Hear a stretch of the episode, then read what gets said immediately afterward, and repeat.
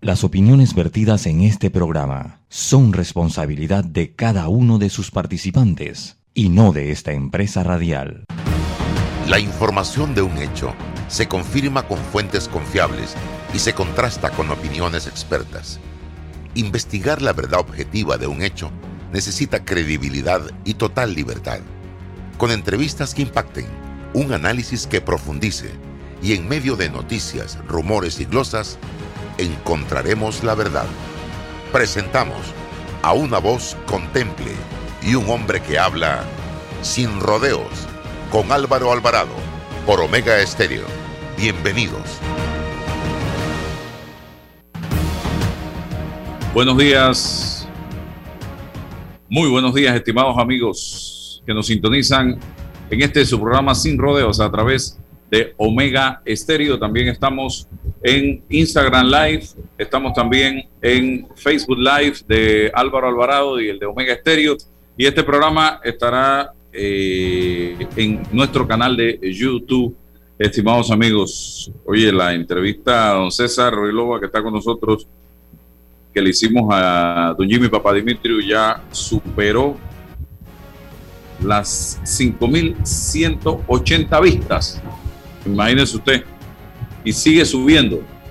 Eh, así que los invitamos a que puedan verla, quienes no la han visto, en mi canal de YouTube, Álvaro Alvarado. Vamos rápido, en breve vamos a tener a don Ricardo Lombana, ojalá eh, se conecte pronto porque vamos a dividir el programa eh, con dos invitados, primero Ricardo Lombana, luego Omar Ahumada. yo quiero hacer un breve balance y me sumo al último planteamiento que hizo Milton Enríquez que es un hombre con una trayectoria política dentro de lo que primero fue la democracia cristiana y luego el Partido Popular. Llegó incluso a ser eh, legislador y presidente de este colectivo político. Yo nunca me he inscrito en un partido político, pero no lo he hecho porque es mi decisión no hacerlo. Pero si mañana yo decido inscribirme en un partido político, cosa que no estoy pensando todavía, yo tengo que entender una razón. Y es que yo voy a matricularme en un partido político. Porque ese partido político tiene una línea que va de la mano con mi manera de pensar. Y que si yo voy a estar dentro de un partido político con un momento dado, bienvenido, don Ricardo Lombana, yo tengo que alinearme a lo que democráticamente determine dicho colectivo político.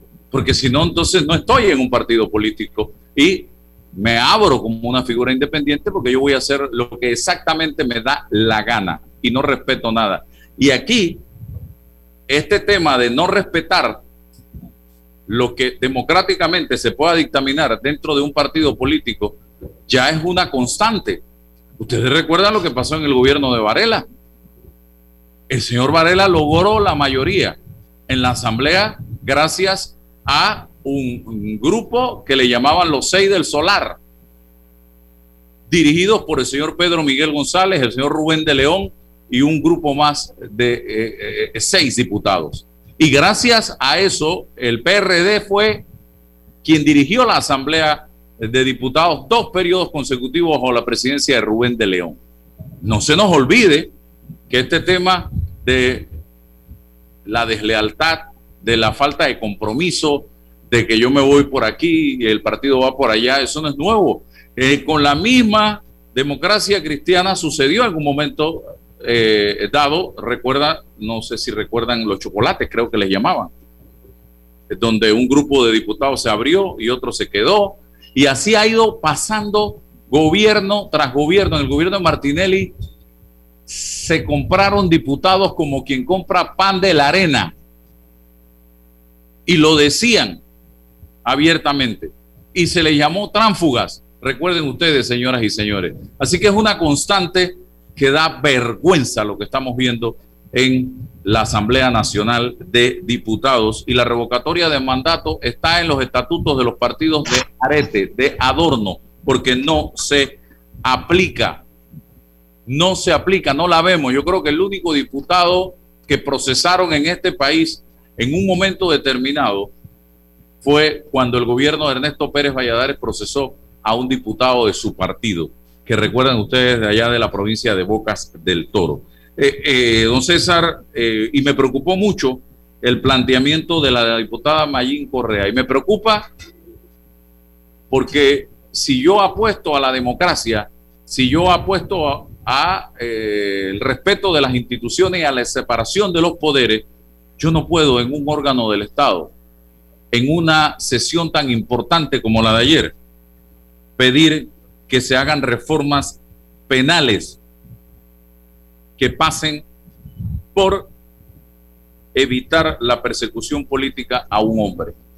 Entonces eso significa que yo quiero que me hagan una reforma del código a la medida de una sola persona, porque yo considero que es una persecución política.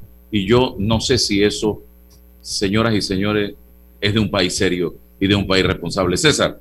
Buenos días, Álvaro. Buenos días, Ricardo. Un placer saludarte dos, dos, temas sobre lo de, lo de ayer. Eh, primero, mm, para el debate, los simbolismos que eh, conlleva el poder. Fíjate Álvaro que en el protocolo, que es un asunto que, lleva un mensaje, eh, está estipulado que el presidente saliente de la, de la asamblea pueda dirigirse a la nación, dar un mensaje a la nación el presidente entrante de la Asamblea igualmente tiene una posibilidad y un espacio para pronunciarse y dirigirse a la nación y por ende el presidente de la República eh, eh, también tiene ese espacio de rendir una cuenta. Todo esto dentro de la instalación de la legislatura. Pero está el presidente de la Corte Suprema de Justicia. ¿Qué hace allí? O sea, ¿por qué no se aprovecha la oportunidad, se generan las reformas para que en ese acto se puede incorporar al presidente de la Corte Suprema de Justicia y dar un informe sobre el tema de justicia al país. Y, que no, hay, no existe espacio para que eso ocurra, don Álvaro. Entonces, mira que, cómo anulamos tácitamente al, Poder Judicial. Eh, eliminemos al, el discurso del presidente de la Asamblea saliente y hay que permitirle al presidente del órgano judicial rendirle un informe al Parlamento y por ende al pueblo. Entonces, ves que eh, todo está lleno de simbolismo y el mensaje es ir anulando al Poder Judicial dentro de estos espacios que, que escasamente tiene. Y lo otro, también para el debate. Yo sí tengo muchas dudas sobre los conceptos de la línea del partido, de la ideología del partido, y si precisamente hay una deslealtad o hay una contradicción o contravención de estos diputados porque no siguen la línea de votación que envía el partido. No sé si eso significa ser de oposición o no ser de oposición, porque en el fondo se deja de debatir, por lo menos, si este liderazgo, sea el que sea de la Asamblea, va a confrontar la reforma del reglamento interno de la Asamblea Nacional. Si este de presidente actual va a transparentar en la operación y ejecución de todo lo que pasa y ocurre en la Asamblea. Esa es la oposición. Y que los 14, los 18 del cambio democrático y los otros de panameñismo presionen, generen una posibilidad para que exista desde adentro o desde la oposición esa reforma. No basta solo no seguir una línea, porque si siguen la línea de oposición y todo permanece igual, no me sirve, don Álvaro. Hay que ir más allá. No César, no es una línea vertical lo que yo me refiero. Yo me refiero a el ejercicio democrático dentro de los eh, organismos del partido y que allí se tomen las decisiones. Por eso yo formo parte, diría, de un colectivo político. Pero yo no puedo estar haciendo lo que me da la gana al margen de los organismos internos del partido, de un partido que me postuló en un momento determinado para obtener esa curul. A eso me estoy refiriendo. Y uno, y uno presume, sí, claro, y uno presume que existan los espacios para el debate. Claro. No, no 24 horas antes, el debate eh, con profundidad ahí. Pero bueno, eh, de, eso se trata para generar y poner elementos que creo de fondo que nos van a ayudar a seguir adelante con esto. Bien, vamos entonces eh, con Ricardo, que ya está con nosotros, Ricardo Lombana eh, para que nos haga también su balance de lo que vimos ayer, una maratónica sesión en la Asamblea Nacional de Diputados. Seguimos en el mismo circo, ese de que cada persona que vota hace uso de la palabra y dice lo que le da la gana. eh, luego un presidente saliente de la Asamblea, luego de dos periodos, que yo por poco y propongo que le hicieran un busto y quitaran el de Justo a Rosemena. Luego el nuevo presidente de la Asamblea con un discurso 100% político, eh, donde hace una serie de compromisos que ya he escuchado anteriormente y que no sé si va a cumplir, pero me llama poderosamente la atención dentro de ese discurso algo que puede encender las pasiones en este país. La manera irresponsable, como dice, no hay que tocar las medidas paramétricas porque vamos a sacar la plata de la minería. Yo no sé qué estudio económico han hecho los diputados para afirmar algo como eso, cuando los grandes expertos en materia eh, actuarial han dicho que es imposible es imposible eh, salvar IBM si no se aporta algo de parte de las medidas paramétricas. Adelante, señor Lombana. Buenos días, Álvaro, y buenos días, César, y a la audiencia. Eh, ¿Se me escucha bien? Alto y claro, don Ricardo. El primer comentario que te quiero hacer es sobre lo último que mencionaste, como quien dice, para sacar ese tema del, tapete de una vez o abordarlo una vez. Eh, eso es populismo, puro y duro. Eh, qué bonito decir que van a sacar la plata de la minería eh, y hacerle creer a la población de que no quieren aumentar la jubilación o no quieren aumentar la cuota obrero patronal porque le vamos a quitar la plata a las mineras o etcétera. Pero lo que no dicen, y es ojo, por supuesto que hay que replantear todo el tema contractual y de concesión minera, eso no está en duda. Pero la caja de seguro social está en la situación que está porque ha sido sangrada por la propia persona, el propio diputado que está hablando de minería y todo el grupo de diputados que a lo largo de los años ha controlado la cúpula de los partidos, porque la Caja de Seguro Social se ha convertido en un depósito de nombramientos políticos. Eh, y eso es lo que hay que cortar. Y eso es lo que hay que parar de sangrar para que la población panameña no pare, eh, no pierda en la caja de seguro social. Entonces, populismo puro y duro, por un lado. Y por otro lado, con todos los antecedentes que existen, Álvaro, a mí me daría mucho temor este, una negociación, imagínese usted, entre el diputado Cristiano Adames o varios de esos diputados y la compañía minera. Este, ¿Qué podría resultar de allí este, en cuanto a negociaciones, eh, pagos por debajo de la mesa y tantas cosas que son las que piden muchos de estos diputados?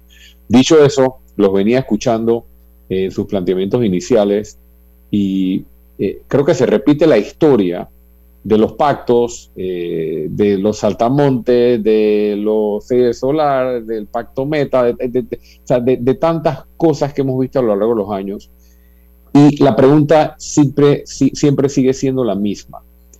¿A cambio de qué se dan los acuerdos? ¿Y qué beneficio para la población traen esos acuerdos?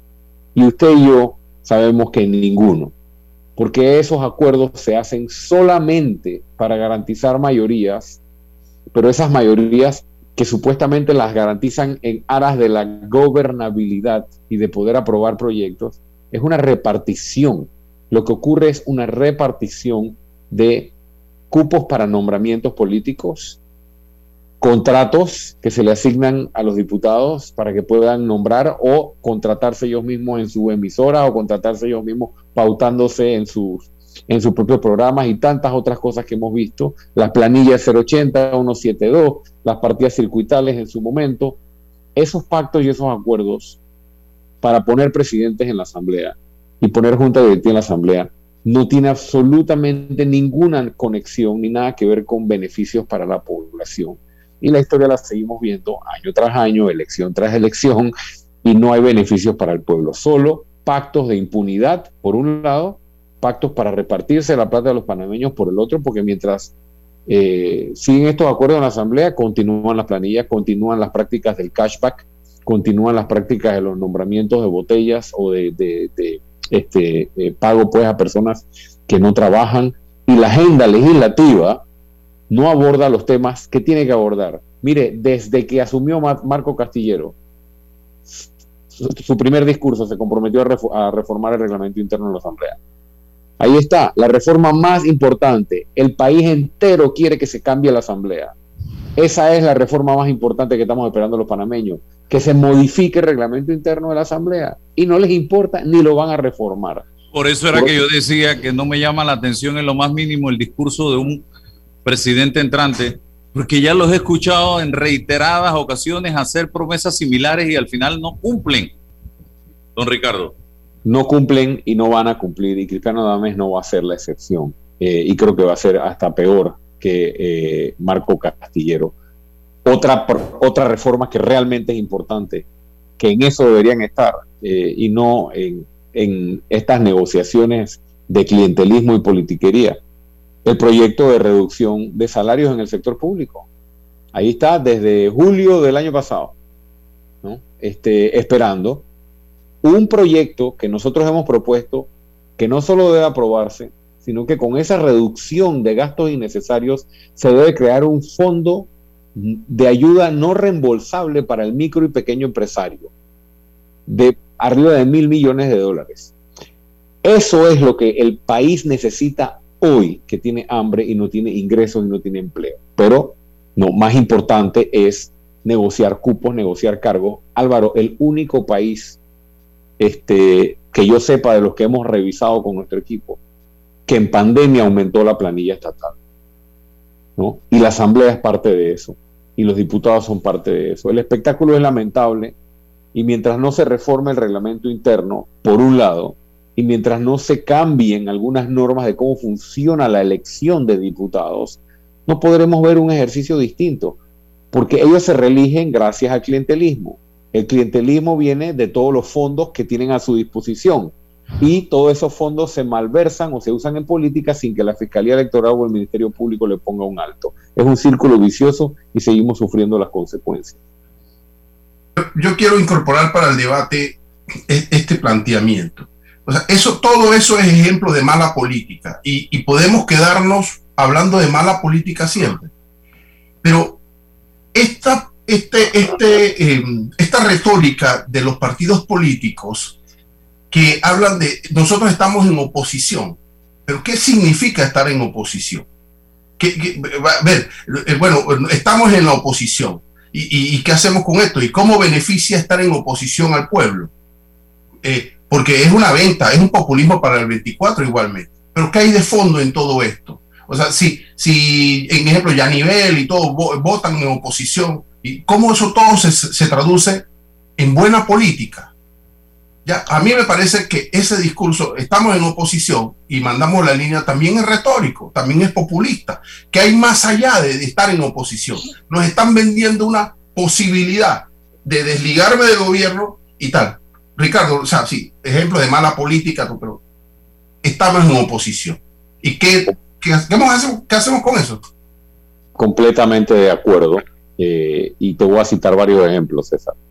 Eh, por ejemplo, yo escucho diputados del Partido Panameñista, del Partido Cambio Democrático, rasgándose allá las vestiduras, hablando de que están en oposición, pero al mismo tiempo de que hablan de que están en oposición, tienen su lista de planillas también, ¿no?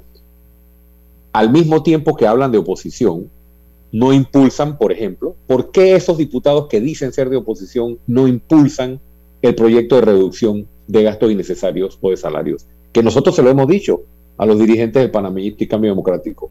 Es muy fácil hablar de que eres oposición, pero tienes a tus diputados allí y puedes desde allí impulsar los proyectos que la población quiere. ¿Por qué todos los diputados del panameñismo y cambio democrático que dicen que son de oposición no impulsan la reforma del reglamento interno que entra en la agenda del día? Así ¿Ah? es. Así eh, es. Eso es hacer oposición. Así es. Hacer oposición no es solo señalar lo que está mal, es impulsar lo que la población está esperando que el gobierno haga y no hace.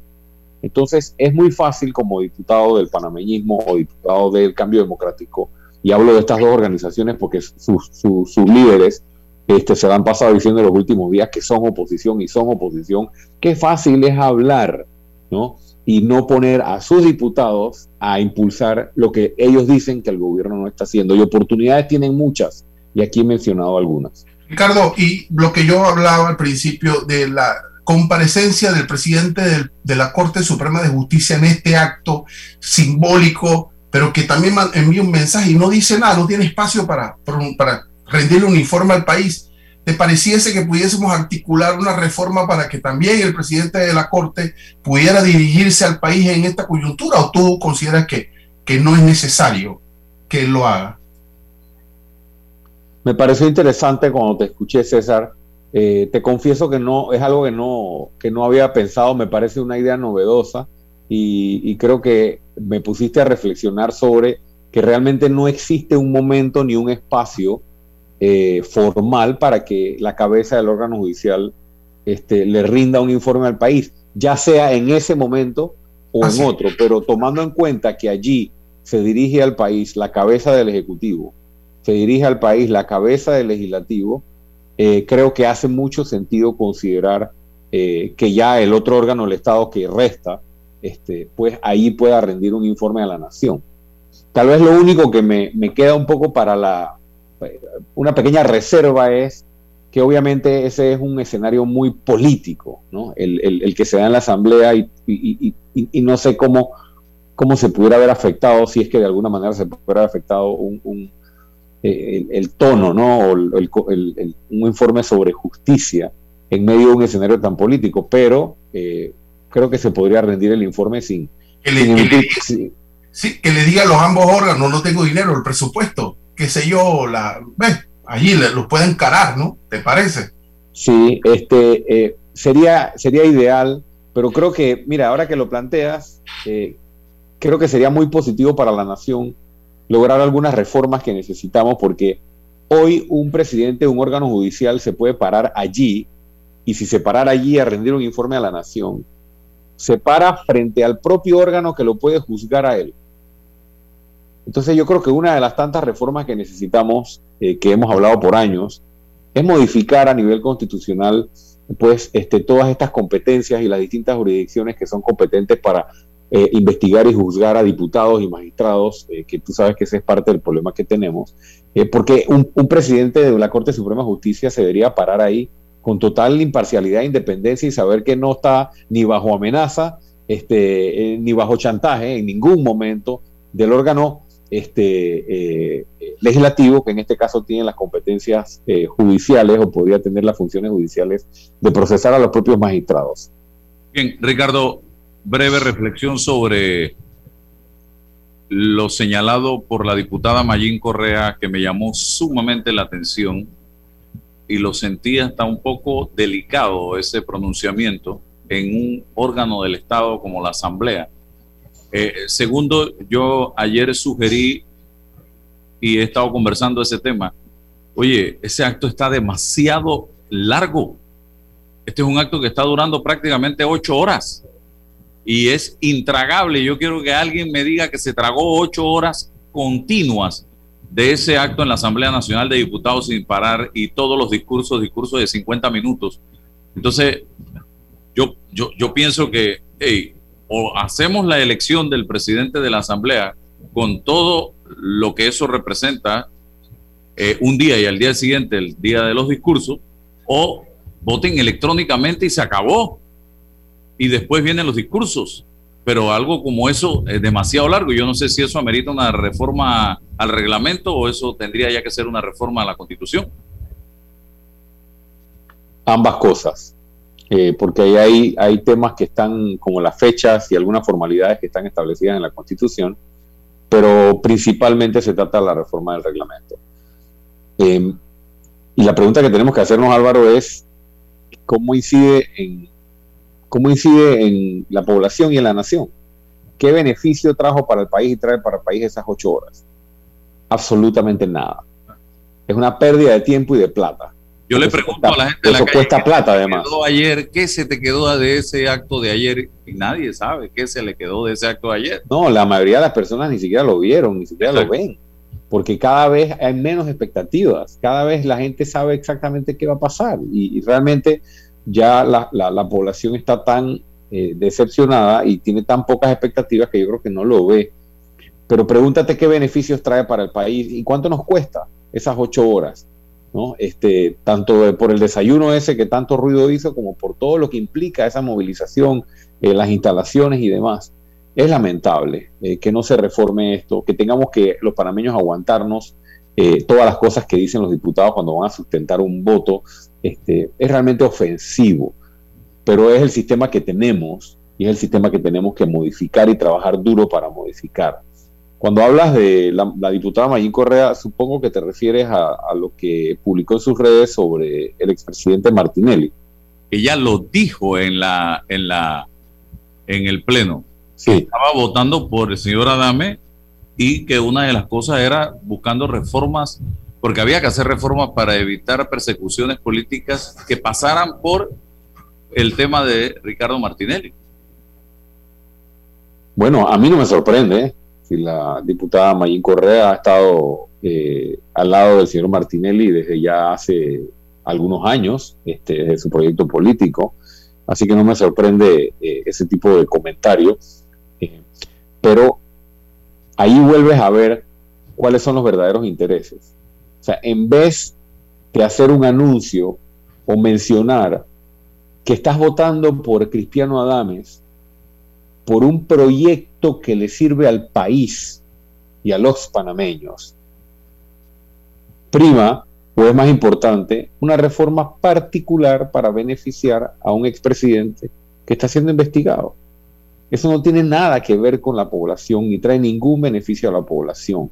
Solo son los intereses políticos o particulares en este caso. Y por otra parte, eh, qué lástima escuchar esto, porque siguen con el cuento de la persecución política. Mira, yo he visto los encauzamientos de las autoridades de los Estados Unidos contra los hijos del expresidente Martinelli y que alcanzan a la administración de Ricardo Martinelli. Olvídate de Panamá por un momento.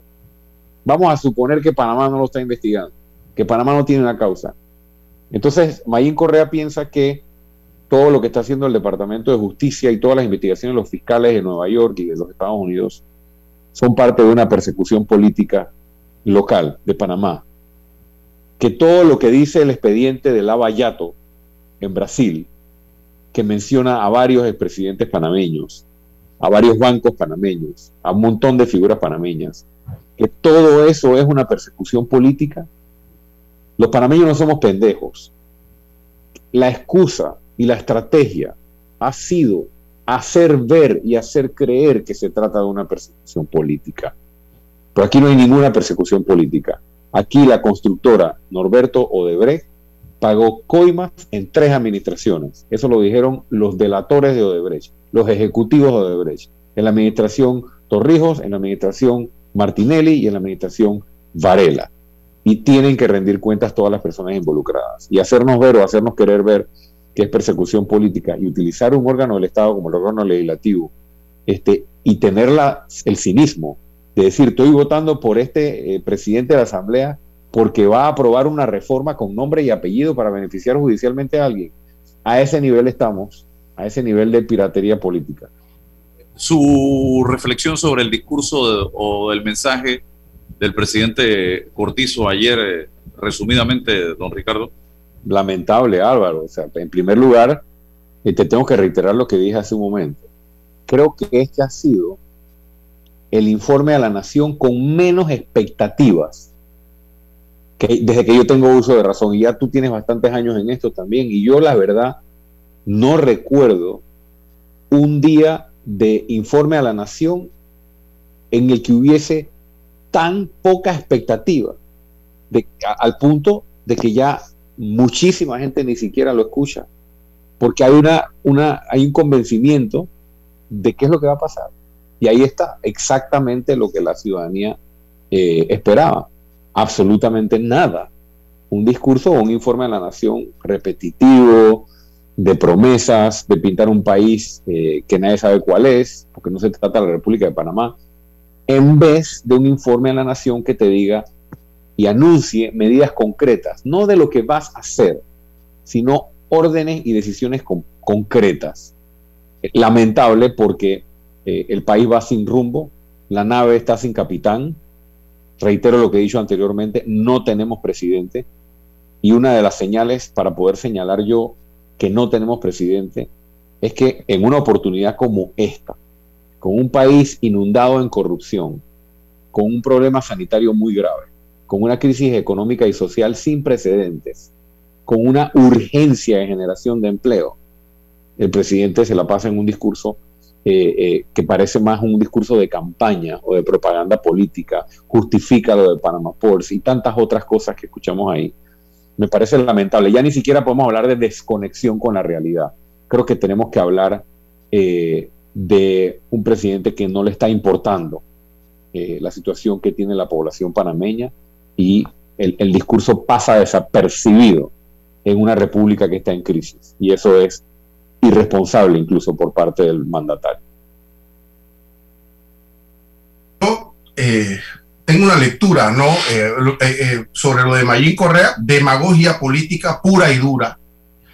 Y ahora, ¿qué dicen los electores? Es lo que a mí verdaderamente me preocupa cuál es el nivel de esos electores, porque la señora Mayín llegó allí con una votación mayoritaria. Y cómo en el camino de la ejecución parlamentaria de la señora Mayín Correa o de mi diputado de mi circuito que no habla, que no dice absolutamente nada, ¿cómo hacemos? ¿Cómo, cómo censuramos esa ejecutoria política desde la veeduría ciudadana? No existe. Entonces, sí, nos preocupa mucho esa demagogia política, pero ¿cómo fortalecemos la ciudadanía? Los criterios políticos, esa cultura definitivamente que es nula y cero. Yo apostaría, Ricardo, a, mirar esa, esa parte de, toda esta, esta cuestión. Y lo otro es, em, si no tenemos presidente, pero pienso que es más crudo, no tenemos institucionalidad, es cero, porque de la, de la demagogia política o de la retórica de que hemos combatido la corrupción porque denunciamos en el caso de las vacunas. Eso, denunciar,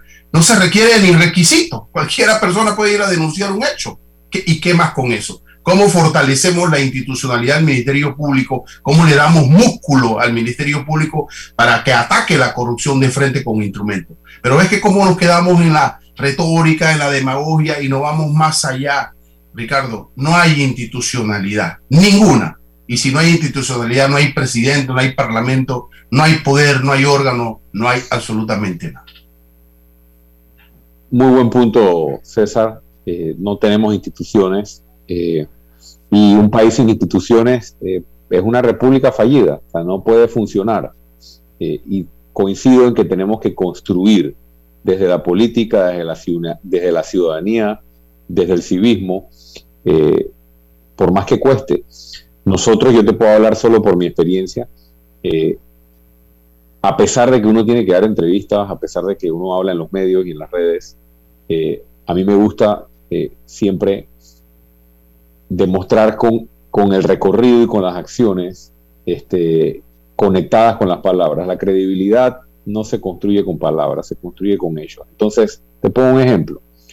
Yo tengo muchos años señalando y criticando el clientelismo político y la forma de hacer política a cambio de dádivas. Entonces ahora yo entro en el terreno político, tomamos la decisión de crear un partido político y tenemos la tentación, como han tenido todos los otros, de eh, utilizar prácticas clientelistas y con eso tener un partido rápido y grande.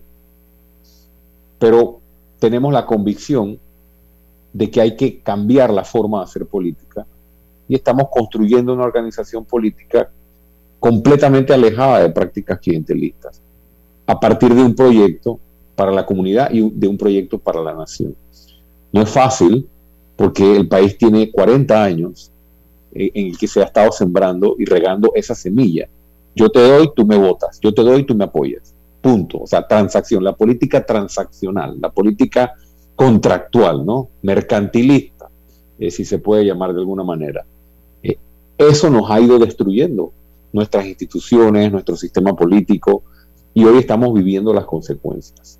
Yo creo que a través de acciones, tanto nuestras del Movimiento Otro Camino, como de otros proyectos o movimientos ciudadanos que, que están surgiendo y puedan surgir, que empiecen a practicar la política desde eh, la ausencia de clientelismo, la ausencia de corrupción, en la elaboración de proyectos para la comunidad eh, eh, y ese tipo de acciones pueden ir poco a poco abriéndose paso y contrastando ¿Por qué? Porque ya van tantos años de clientelismo y de la misma práctica que creo que la ciudadanía empieza a darse cuenta.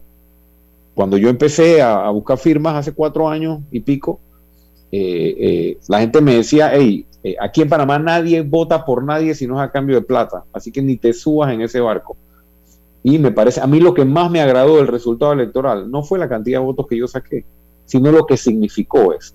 Eso significa que hay muchísimos panameños, muchísimos, casi 400 mil por lo menos, que apuestan a una política sin clientelismo, porque entienden que esa política ha destruido la democracia y las instituciones panameñas. Ricardo, hemos olvidado a los líderes comunitarios, no a los líderes políticos, a esos líderes de la comunidad, a la gente que hace deporte con los muchachos, a la gente, a los que, a los que van a hacer senderismo, a esa gente que son líderes naturales.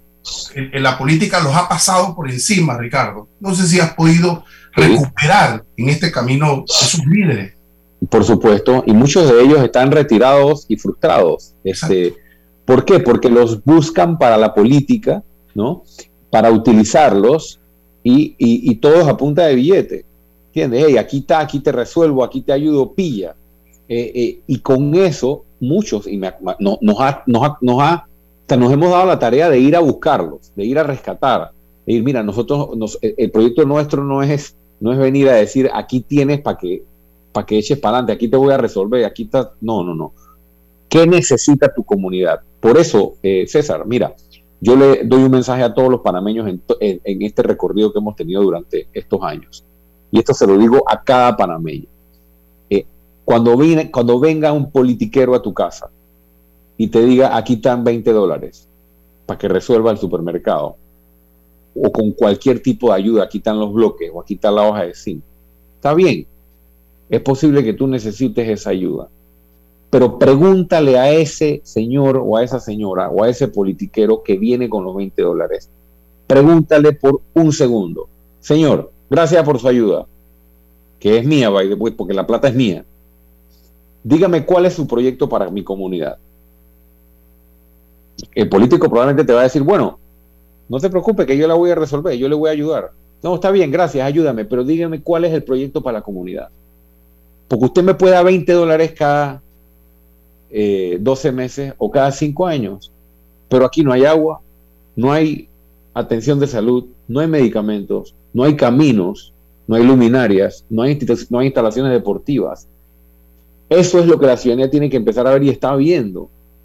Que ven acá, espérate, este tipo viene aquí cada 20 dólares, cada 5 años y me reparte 20 dólares, 100 dólares o me da un tanque de gas, etcétera, y me ayuda con esto y lo otro pero las condiciones de vida de mi familia y de mi comunidad cada vez están peores mientras ese político vive mejor. Y allí, allí es donde hay que dar eh, eh, y seguir presionando de que nos están utilizando y están utilizando la pobreza de la población para manipularla y tenerla allí detrás de la ayuda que el, señor gobierno da. No, y, Ricardo, y motivar a la gente a que sean ellos mismos los que empiecen a participar para que sus comunidades cambien y no esperar que la cambie alguien que va a ir a tocarle la puerta. Decirle, tú mismo puedes ser parte de esa transformación de tu comunidad, pero tienes que sumarte, tienes que participar. Despierta, deja de estar aislado, distanciado, porque así no vas a lograr absolutamente nada. Los panameños tenemos que empezar nosotros mismos a ser parte de esos cambios y de esas transformaciones de don Ricardo? Bueno, yo siempre utilizo una, anécdota este, o tal vez un testimonio sobre ese tema. Eh, yo recuerdo cuando yo me lancé a la, candidatura al principio, obviamente la gran mayoría del país no tenía idea quién yo era. Y a mí me preguntaban en todos lados, bueno, ¿y tú dónde saliste? Y decía, bueno, pues soy un ciudadano soy ciudadano y simplemente ya me harté este, de estar eh, tal vez esperando que otros resuelvan y nosotros vamos a encabezar un nuevo movimiento para organizarnos, capacitarnos y abrir camino y plantear soluciones a los problemas que no se están resolviendo. Entonces, ese, ese mensaje de que a veces nos pasamos esperando en las comunidades, o se pasan esperando, bueno, ¿y cuándo es que va a venir un buen candidato a representar? Mm. ¿Y cuándo es que va a venir un buen eh, miembro de la Junta eh, de Desarrollo Local? ¿Y cuándo? Y lo que tenemos que a veces hacer es mirarnos al espejo, porque de repente el candidato o la candidata o el líder lo tiene frente a ti. Todos tenemos la capacidad de participar e incidir en los asuntos comunitarios y en los asuntos de nuestra comunidad. No podemos seguir esperando a que otros resuelvan, otros resuelvan, otros resuelvan. Y ese es un mensaje principalmente para los jóvenes. Necesitamos que en la próxima elección, y en eso estamos trabajando, las papeletas, eh, Álvaro, César, estén inundadas de candidatos jóvenes hombres y mujeres en todo el país que decidan participar en política. Porque lo que está demostrando Juan Diego Vázquez, lo que está demostrando Gabriel Silva, que son muchachos jóvenes, es que sí se puede desde la juventud, con ideas frescas, ¿no? cambiar, modificar la forma de hacer política y realmente representar a la comunidad y a los panameños. Gracias, Ricardo, por estar con nosotros en la mañana de hoy y cedernos parte de tu apretada agenda. Eh, vamos a hacer una breve pausa comercial y regresamos con más en este programa. Que tengas un excelente día, Ricardo. Igual, saludos. Saludos, César. Saludos, Álvaro. Detrás de nuestras hipotecas encuentras tu nuevo hogar. Solicita un préstamo hipotecario para tu vivienda con grandes beneficios. Traslada tu hipoteca y date una nueva oportunidad. Refinancia con nosotros y toma un descanso. O recibe ese dinero extra que necesitas con nuestro préstamo con garantía hipotecaria Casa Más. Contáctanos a través de nuestras plataformas de atención al cliente. Caja de Ahorros, el banco de la familia parameña. Déjate llevar por la frescura del pollo melo, panameño como tú. Déjate llevar por la frescura del pollo melo. Variedad y calidad. Melo. Frescura de altos estándares. la calidad es una promesa para llevarte el pollo melo siempre fresco hasta tu mesa. Déjate llevar por la frescura del pollo melo. Por su sabor y calidad lo prefiero. Déjate llevar por la frescura Panama Ports se mantiene en su compromiso de apoyar al desarrollo económico del país. Hemos aportado en todos los sectores apoyando a las comunidades más vulnerables, dotando los hospitales, respaldando la vacunación masiva en el país y la de nuestros colaboradores, para brindar nuestra labor día y noche. Para los próximos 25 años, se proyecta que Panama Ports realizará pagos adicionales directos al Estado por movimiento de contenedores de 24 millones al año y pagos en concepto de dividendos de 7 millones mínimos al año. Nuestra labor continuará para que en los próximos 25 años Panamá siga avanzando por un mejor mañana para todos los panameños.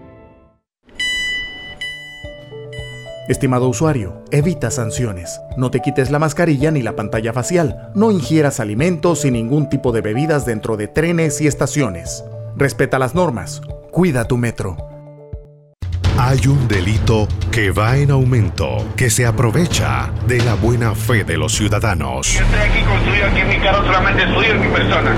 Entonces creo que usted me diga, ¿tiene el dinero completo o tiene usted un abono? Que realiza estafas por medio del comercio electrónico y que suplanta tu identidad. Ese es el ciberdelito, con un aumento del 225% en el primer trimestre, convirtiéndose en el delito con mayor incidencia en el último año. Estos grupos de crimen organizado generan 20 mil dólares diarios aproximadamente al cometer estos delitos. Si alguien te solicita dinero por redes sociales, antes de depositar, llama a esa persona y confirma la información. El ciberdelito es real. Denúncialo al 507-2988 o al 104. Un mensaje de la Policía Nacional, el Ministerio Público y esta emisora. Bueno, me voy a comer con una estrella. Mmm. Espérate, ¿y tu esposa sabe? Claro, ella sabe que la estrella del sabor es American Star. Y por eso en la casa comemos delicioso. American Star, el tasajo, jamón, chorizos y embutidos más suaves, económicos y con el sabor que le gusta a todos. ¡Oh! ¿Me invitas a conocer esa estrella? Busca la estrella roja y azul American Star, la estrella de tu cocina. ¿Aún no tienes banca en línea de Banco Nacional de Panamá? ¿Qué esperas? Afíliate en línea. Ahorra tiempo y realiza tus pagos. Podrás hacer recargas, transferencias, consultas sin necesidad de salir de casa. De una manera segura, amigable y eficiente. Banco Nacional de Panamá. Grande como tú.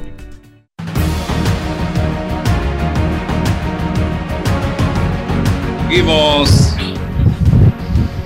Seguimos adelante, estimados amigos. Estamos aquí en eh, Omega Estéreo, total cobertura nacional y también en nuestras plataformas de redes sociales. Ahora con Omar Ahumada, vocero de gobierno. Él es director, él es director de eh, la Autoridad de Pasaportes eh, de Panamá. Gracias, don Omar. Un balance de los señalamientos puntuales que hizo el presidente de la República en el día de ayer al país para que aquellas personas que no tuvieron la oportunidad de ver el discurso o de ver la noticia eh, tengan claro cuál es la hoja de ruta del gobierno del presidente Cortizo. Gracias, buenos días. Gracias por la oportunidad, Álvaro. En efecto, el presidente de la República ayer cumpliendo con un mandato constitucional rindió su informe de gestión a la Asamblea Nacional de Diputados, que cumplió pues con todo lo, de rigor, con la escogencia de su junta directiva, y posterior a eso el informe del presidente saliente de la Asamblea, el señor Castillero, el presidente entrante, el diputado Dames, que fue electo por una amplia mayoría de diputados eh, en la Asamblea, recibiendo el apoyo de diputados de diferentes bancadas, incluyendo la de los partidos de oposición como Cambio Democrático y Partido Panameñista, que también votaron por el diputado Adames, y obviamente la bancada del PRD y el Molirena, que es la bancada oficialista. Eh, así que eh, el presidente pues inició, eh, una vez culminados estos, estos procesos, su informe al país. Yo creo que es importante señalar que el presidente informó hasta ahora lo que la gestión de gobierno ha realizado. Cabe señalar que hemos estado la mayor parte de la gestión de gobierno luchando contra esta pandemia. más de 15 meses hemos estado padeciendo este terrible tema del COVID a nivel de nuestro país, que es un tema que se está dando a nivel mundial, y la mayor parte de la gestión del presidente Cortizo ha sido vinculada pues a la lucha contra el COVID. El presidente de la República informó el día de ayer que vamos a estar recibiendo a partir de este mes de julio un millón de dosis de vacuna de, eh, contra la COVID y eso es importante porque va a acelerar el proceso de vacunación que en estos momentos se está desarrollando a nivel de nuestro país y se haya informado que va a estar iniciando barrido de vacunación en algunos circuitos del país, en algunas provincias. Y eso es importante para que podamos enfrentar la tercera ola que está padeciendo en estos momentos del país y que ha causado el aumento de casos de COVID en estos momentos en Panamá. Nosotros esperamos pues que con este anuncio del presidente podamos acelerar el proceso de la Operación Panamá que hasta ahora se ha llevado de manera ordenada eh, a nivel nacional y que ha permitido que más de 1.500.000 personas eh, o de dosis se hayan aplicado, mejor dicho, a nivel nacional en estos momentos en nuestro país. Igualmente el presidente de la República informó sobre la extensión, como ya lo había hecho hace algunos días atrás, del Plan Panamá Solidario, que ha llegado a 1.700.000 personas a través de Vale Digital, bolsas de comida y de eh, los bonos de físico que se han distribuido que ha permitido que, eh, a pesar de las condiciones que estamos viviendo sobre el tema del COVID, hayamos tenido en nuestro país paz social. Eso es importante señalarlo. Nosotros no hemos tenido grandes protestas por falta de alimentación en estos momentos en el país. Creemos que el, tema del Panamá Solidario, que ha sido un plan que ha liderizado el presidente Cortizo, le ha llegado a muchas familias panameñas y reitero que, que como parte incluso de, este, de esta coordinación a nivel nacional, puedo decirte, Álvaro y César y estimados eh, televidentes y oyentes, que en efecto eh, este plan ha mantenido en nuestro país la paz social. Hemos podido llegarle en estos momentos a aproximadamente más de 700 mil personas que están recibiendo Vale Digital y para poder seguir recibiendo el mismo beneficio deben registrarse en estos momentos, aprovechando la oportunidad para reiterar que deben registrarse en la plataforma ya fue habilitada para que aquellas personas que están recibiendo el Vale Digital puedan seguir recibiendo este beneficio de parte del gobierno nacional y puedan escoger eh, algunas de las opciones que se han planteado, como la del servicio social eh, para eh, recibir el beneficio e igual el tema de los cursos a través del INADE. El presidente también detalló una serie de obras de infraestructura pública que van a estar desarrollándose y licitándose en los próximos días.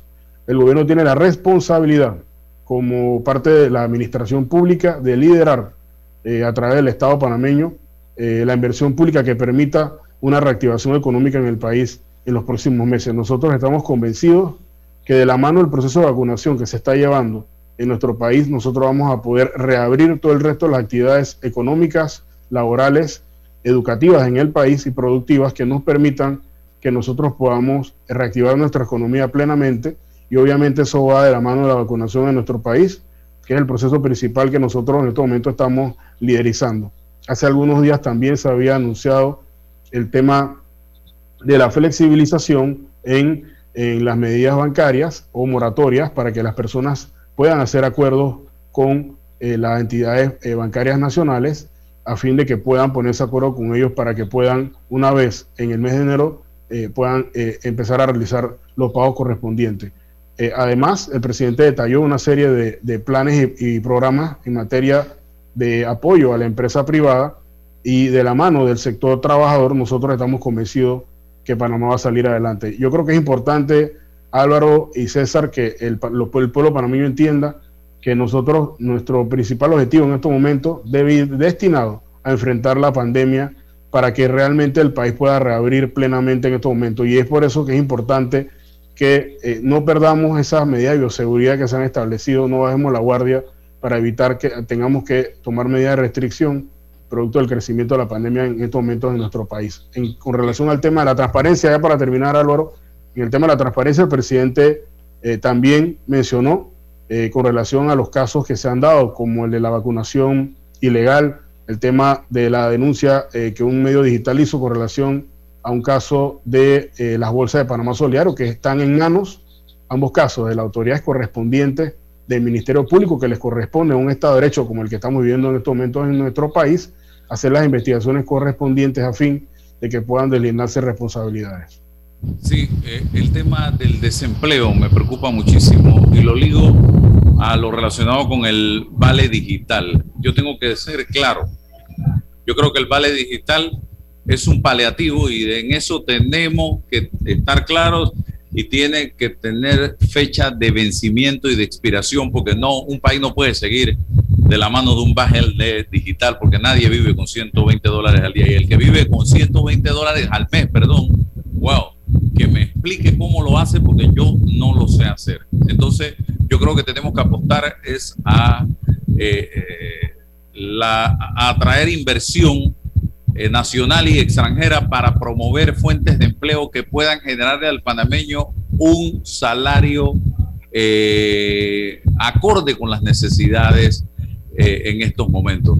Por ahí es la vía, no estar en el debate de que si me dieron vale digital o no me dieron vale digital, porque eso no nos lleva para ningún lado, señoras y señores. Miren a lo que está llegando el vale digital en otras regiones del país.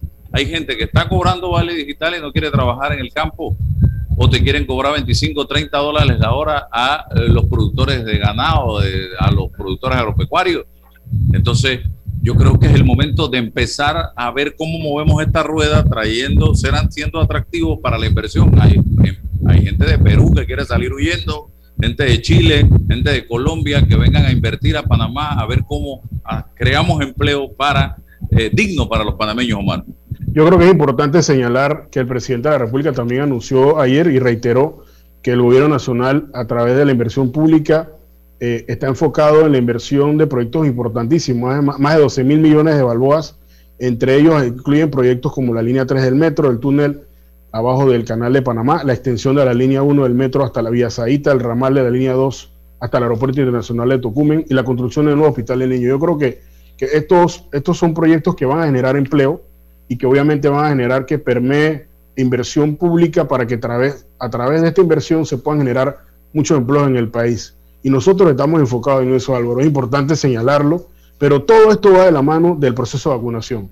En la medida en que la vacunación se pueda acelerar, esas actividades van a poder abrirse con mayor facilidad. Eso, eh, todos esos proyectos de inversión que están pendientes van a poder incluir muchos más trabajadores por el tema de los aforos y demás. Así que es importantísimo que nosotros podamos continuar con ese plan y es importante señalar, Álvaro, como lo dijo el presidente el día de ayer, vamos a recibir un millón de dosis de vacuna en el mes de julio. Ya hay una organización establecida y hay un cronograma por circuito electoral. Nosotros vamos a estar iniciando en los próximos días la divulgación de los circuitos que van a estar incluidos para mayores de 40 años y en otros casos va a ser barrido para mayores de 18 años con vacuna Pfizer.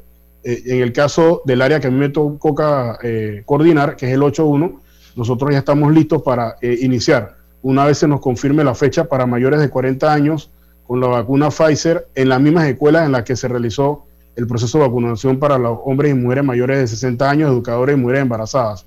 Así que nosotros estamos preparados para cuando ese proceso inicie, solamente tenemos que confirmar las fechas de entrega por parte de la compañía Pfizer, el equipo médico, el equipo de la Caja del Seguro Social, del Ministerio de Salud, los voluntarios, la Fuerza de Tarea Conjunta, todo el equipo Panavac, las juntas comunales, los municipios que están colaborando, estamos organizados y listos y preparados para ese proceso que, reitero, nos va a permitir que todos estos proyectos de inversión pública que he mencionado puedan convertirse en una realidad para beneficio de todos los panameños.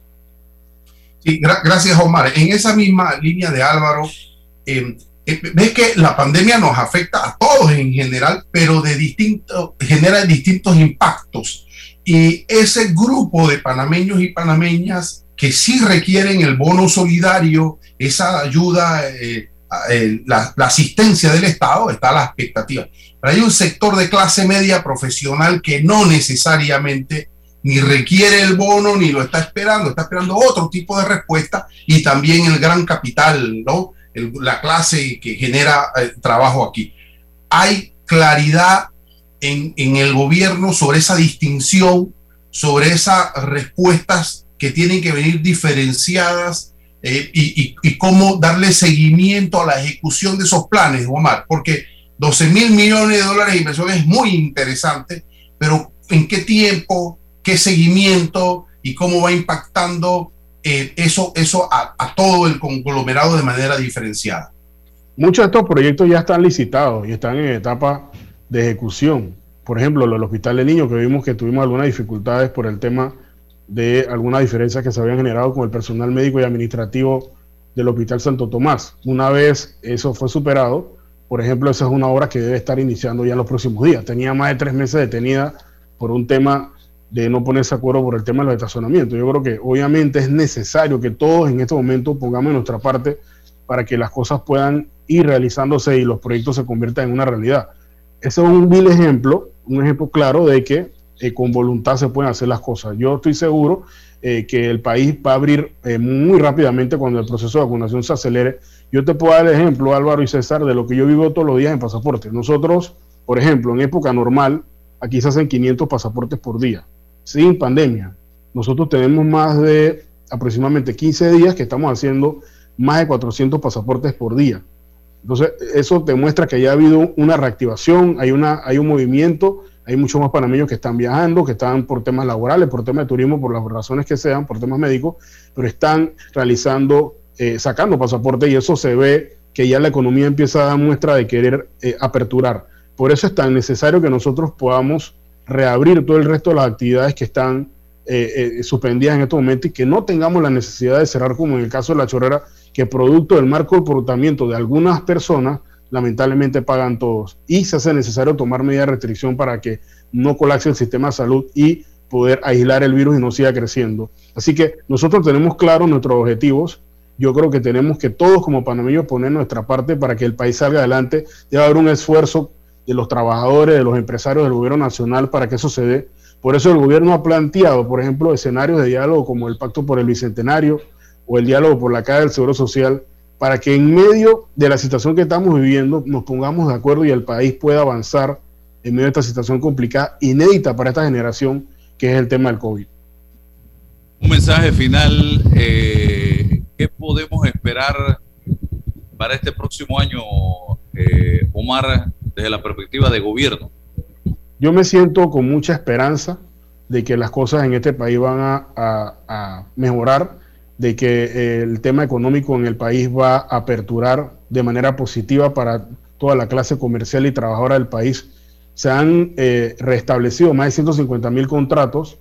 Eh, hay muchas personas que de esas que sí han podido regresar a trabajar y la intención del gobierno es que muchas más personas puedan recuperar su empleo. Eso es necesario para el país y reitero, se necesita un esfuerzo que sea de la mano del gobierno nacional, de los trabajadores, de la empresa privada. Por eso es que hemos dicho también esta mañana, la ministra, la viceministra Berrío anunció que el tema de la vacunación requiere también del esfuerzo de la parte privada a través de los hospitales privados para que el proceso sea mucho más ágil y acelerado Y ya veremos cuando estas etapas se cumplan, el proceso político electoral en el 2024 que se dé. Lamentablemente, yo creo que hay gente que ha adelantado los tiempos electorales pensando que el desgaste que el gobierno pueda tener producto de la pandemia, entonces todos han pasado a hacer política en estos momentos. Ya habrá tiempo para las discusiones políticas, a mí me encantan, me fascinan, pero para eso tenemos el 2024. En este momento, todos los esfuerzos de los panameños deben estar enfocados en una sola cosa, Álvaro y César, en esta bandera en Panamá.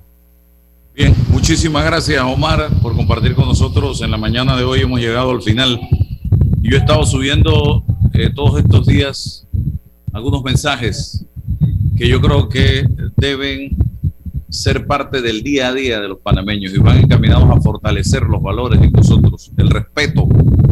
Respeto es el buen trato a los demás aceptando su forma de ser, pensar y actuar cuando nosotros empecemos a aplicar esa norma, yo respeto lo que dice César, César respeta lo que digo yo, yo respeto lo que dice eh, Lombana hace un momento, Lombana respeta mi punto de vista y yo respeto el punto de vista de Omar y Omar respeta el mío.